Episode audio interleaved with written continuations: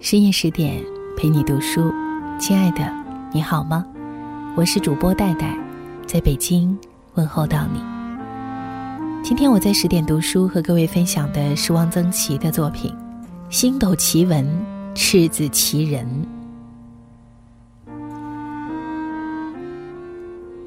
沈先生逝世后，傅汉思、张充和从美国电传来一幅挽词，自是尽人小楷，一看就知道是张充和写的。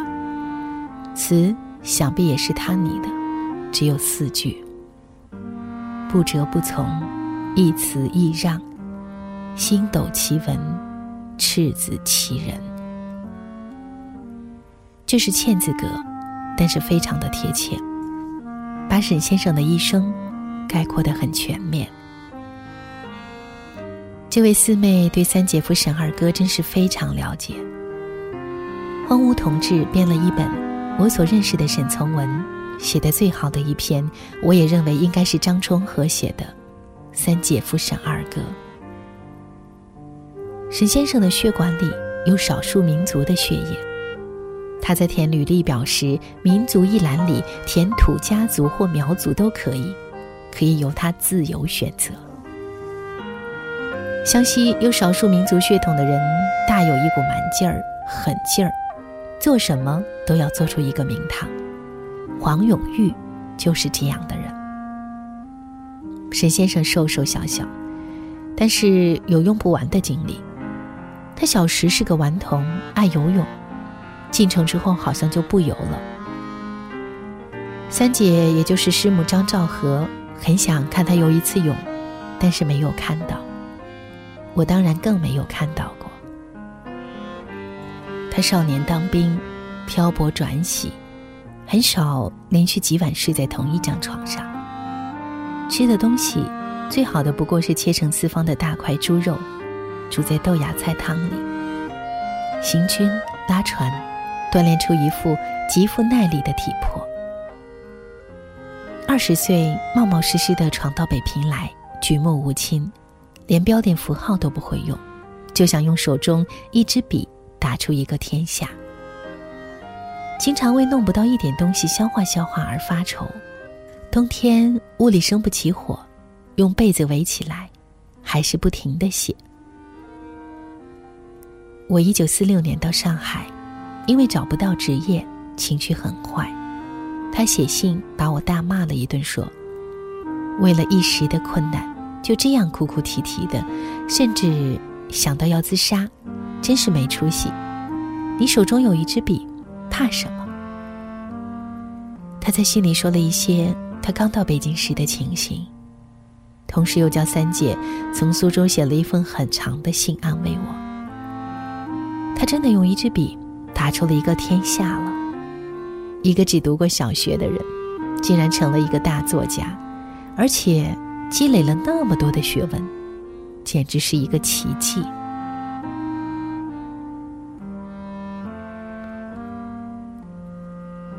沈先生很爱用一个别人不常用的词“耐烦”，他说自己不是天才，只是耐烦。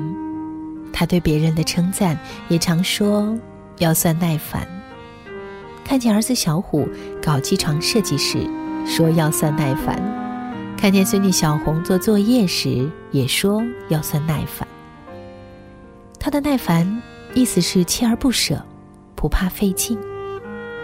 一个时期，沈先生每个月都要发表几篇小说，每年都要出几本书，被称为多产作家。但是写东西不是很快的，从来不是一挥而就。他年轻时常常日以继夜地写，他常流鼻血，血液凝聚力差，一流起来不易止住，很怕人。有时夜间写作，竟至晕倒，伏在自己的一滩鼻血里，第二天才被人发现。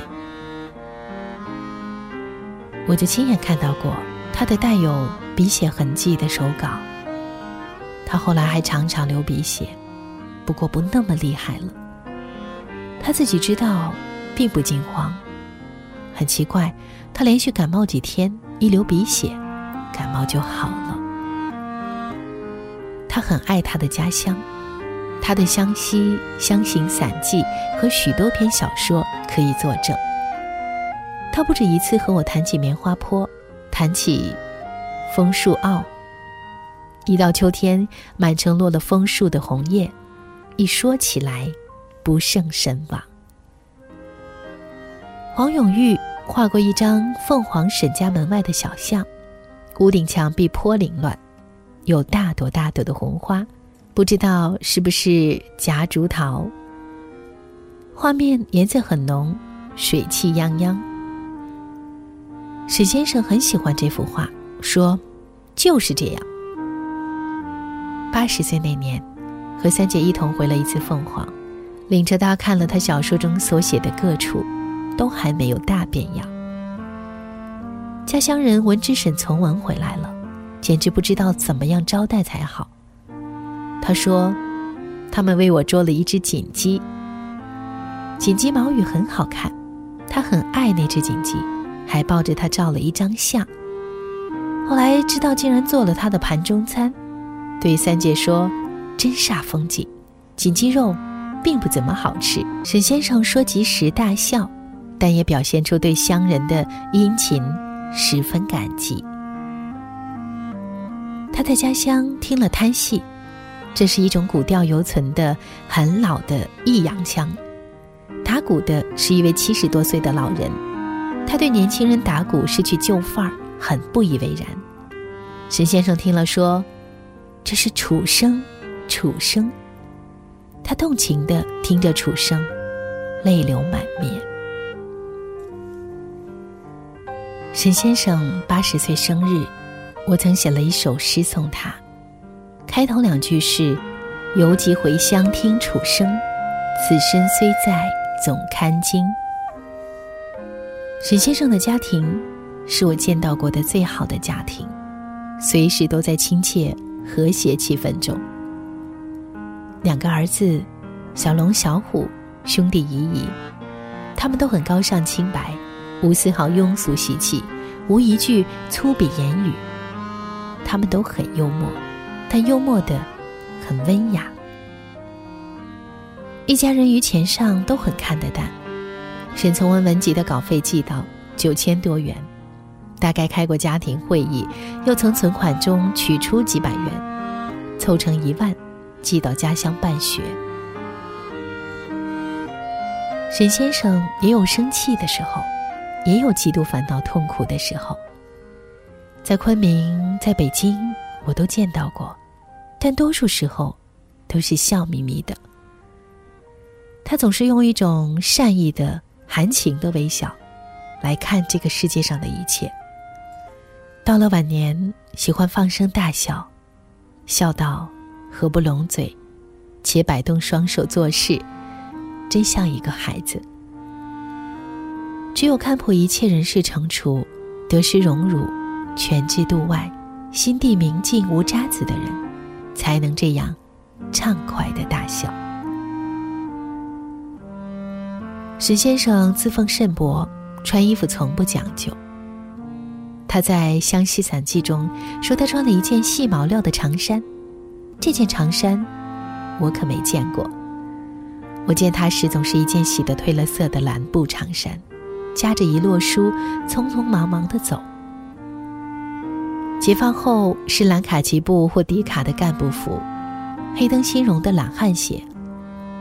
有一次做了一件皮大衣，他穿在身上，说是很暖和，高兴得像一个孩子。这件皮大衣，我记得是从房东手里买的一件旧皮袍改制的，灰色粗线呢面。他吃的也很清淡，我没见他下过一次馆子。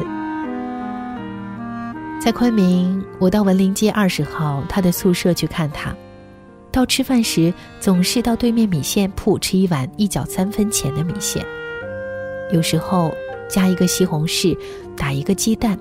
超不过两角五分。三姐是会做菜的，会做八宝糯米鸭，炖在一个大砂锅里，但不常做。他们住在中老胡同里，有时张忠和骑自行车到前门月生斋买一包烧羊肉回来，就算加了菜。在小杨宜宾胡同时，常吃的不外是炒四川的菜头，炒茨菇。沈先生爱吃茨菇，说这个好，比土豆格高。他在自传中说他很会炖狗肉，我在昆明和北京都没见他炖过一次。有一次他到他的助手王亚荣家去，先来看看我，我让他过一会儿来吃饭，他带来一卷画。是古代马戏图的摹本，实在是很精彩。他非常得意地问我的女儿：“精彩吧？”那天我给他做了一只烧羊腿，一条鱼，他回家一再向三姐称道：“真的好吃。”他经常吃的荤菜是猪头肉。的丧事十分简单，他凡事不喜张扬。最反对搞个人的纪念活动，反对半生作寿。他生前累次嘱咐家人，他死后不开追悼会，不举行遗体告别。但火化之前总要有一点仪式。新华社消息的标题是“沈从文告别亲友和读者”，是合适的，只通知少数亲友，有一些敬仰他的人。是未接通知，自己去的。不收花圈，只有约二十多个布满鲜花的花篮，很大的白色的百合花、康乃馨、菊花、苍兰。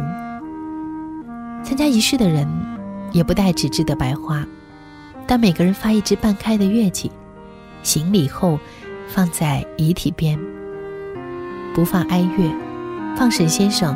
生前喜爱的音乐，如贝多芬的《悲怆奏鸣曲》等。沈先生面色如生，很安详的躺着。我走进他身边，看着他，久久不能离开。这样一个人，就这样的去了。我看了他一眼，又看一眼，我哭了。陈先生家有一盆虎耳草，种在一个椭圆形的小小钧窑盆里。很多人不认识这种草，这就是边城里翠翠在梦里采摘的那种草。沈先生喜欢的草。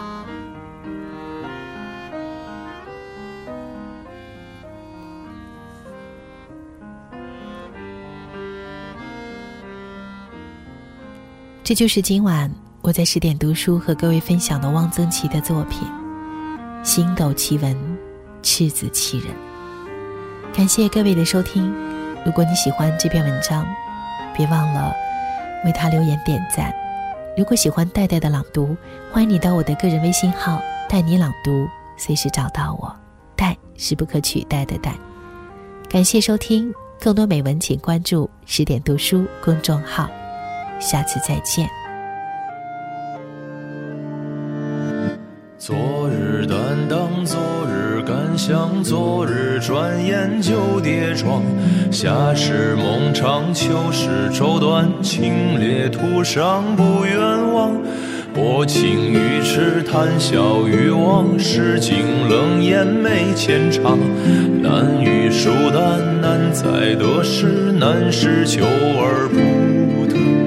一如彷徨，一如年少时模样。寻几处豪情破星光，一如原谅，一如年少时模样。觅几句爱人留绵长，多少凉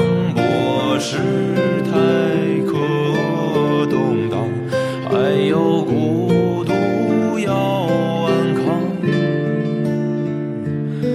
少遗憾，自负存念想，